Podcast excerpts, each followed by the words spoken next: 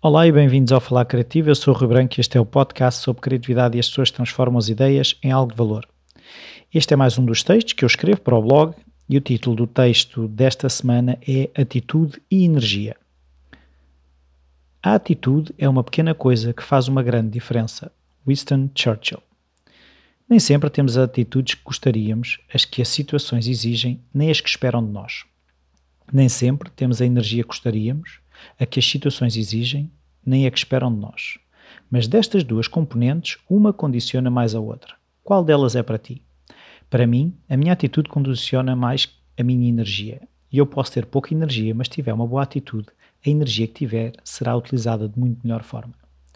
Pensa no caso do Stephen Hawking. Ele tinha pouca energia, mas tinha uma atitude de curiosidade, logo usava a energia que tinha para se tornar uma referência mundial. Também me recordo de um podcast que ouvi do James Altucher em que ele entrevistou o John Morrow, o CEO do website smartblogger.com, uma pessoa que está paralisada do pescoço para baixo desde nascença, mas que não o impede de ser uma referência e ganhar mais de 100 mil dólares por mês. Nessa conversa, ele refere que escreve todos os dias, que quando começou, ouvia 4 a 8 horas por dia de audiobooks e podcasts, que a pouco e pouco foi construindo o seu negócio que lhe permite viver bem apesar das dificuldades que a sua condição física lhe impõe. Dois exemplos extremos em que a atitude importa mais que a energia, mas não precisamos de ir para os extremos para perceber que a nossa má atitude nos sabota mais que a nossa falta de energia. Acordo e não tenho a energia que esperava depois de uma noite de sono. E o que faço? Posso ficar a resmungar que estou ensonado para estar com as pessoas à minha volta que não respeitam o facto de eu ter dormido mal, ou posso fazer uns exercícios ligeiros de alongamentos, mobilizações articulares, sorrir para as pessoas que encontro, tomar um duche ou ler um livro que me inspire. Nenhuma das alternativas em que tenho uma boa atitude consome mais energia que resmungar. Pelo contrário, resmungar, queixar-me de como as coisas deveriam ser, retiram a pouca energia com que comecei o dia. E no caso de sorrir, mexer suavemente o corpo, inspirar-me são tudo coisas que me trazem energia. Sei que andamos quase todos cansados, com falta de tempo, falta de paciência. Que aqueles de nós que têm filhos ainda têm de gerir energia em excesso destes quando a nós nos falta. Mas pela minha experiência, é preciso pouca energia para ajudar alguém. É preciso pouca energia para sorrir, é preciso pouca energia para escrever e é preciso pouca energia para ligar a um amigo. Também é preciso pouca energia para escrever uma intenção num papel e sei que a intenção, se já estiver escrita mesmo no dia de pouca energia, sei que quando os dias de maior energia surgirem, chegarei mais longe. Não estou aqui a defender que não devemos cultivar estados de maior energia. Sou grande defensor de tomarmos decisões no nosso melhor, que as devemos tomar em estados de pico ou peak states. Mas como? Como quase tudo, começa por te conheceres, por teres a consciência do que te traz energia. Pode ser conversar, ouvir música, meditar, fazer exercício, ou podes usar a gratidão para te colocares num peak state. Passo a explicar. Primeiro, senta-te e respira fundo entre 5 e 10 ciclos de respiração.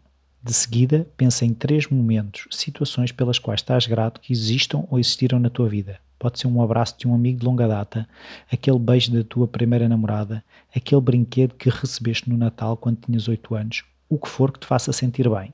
Revive o mais intensamente que conseguires estes momentos. Por fim, estabelece o que vais fazer a seguir. Decide o que queres fazer até ao fim do dia. Resolve finalmente escrever o teu livro. Compromete-te uma vez por todas com o teu projeto e verás que por muito pouca que seja a tua energia, esta tua atitude positiva e renovada vai-te fazer chegar mais longe do que se estiveres a arrastar algum ressentimento, angústia, desânimo ou o que quer que seja que estejas a viver nesses momentos. O melhor será sempre estares com o teu tanque de energia no seu máximo, mas ambos sabemos que nem sempre é possível. Por essa razão, usa uma atitude positiva perante as coisas e vais ver que a energia que precisas virá ter contigo muito possivelmente trazida pelas pessoas que essa atitude inspira e que querem estar perto de ti. E este é o texto desta semana. Espero que tenham gostado. Eu, por falar em gratidão, estou bastante grato por ter mais um, um patrono no, no Patreon. Obrigado, Orlando.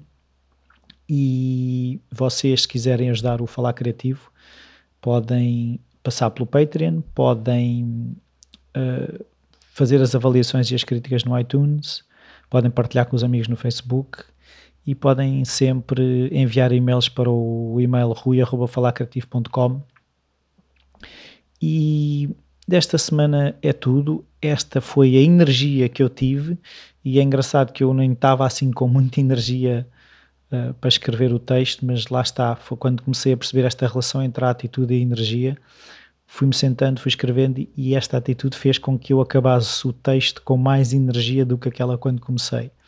E eu de certeza que na vossa vida há exemplos, coisas dessas que vocês estavam a resistir de começar, mas a partir do momento em que começam, até parece que a energia aumenta em vez de se gastar. É quase que começar a andar com o carro e o depósito encher. Também era bom que isso acontecesse, mas às vezes a questão da energia no ser humano é um bocadinho mais complexa do que nos carros.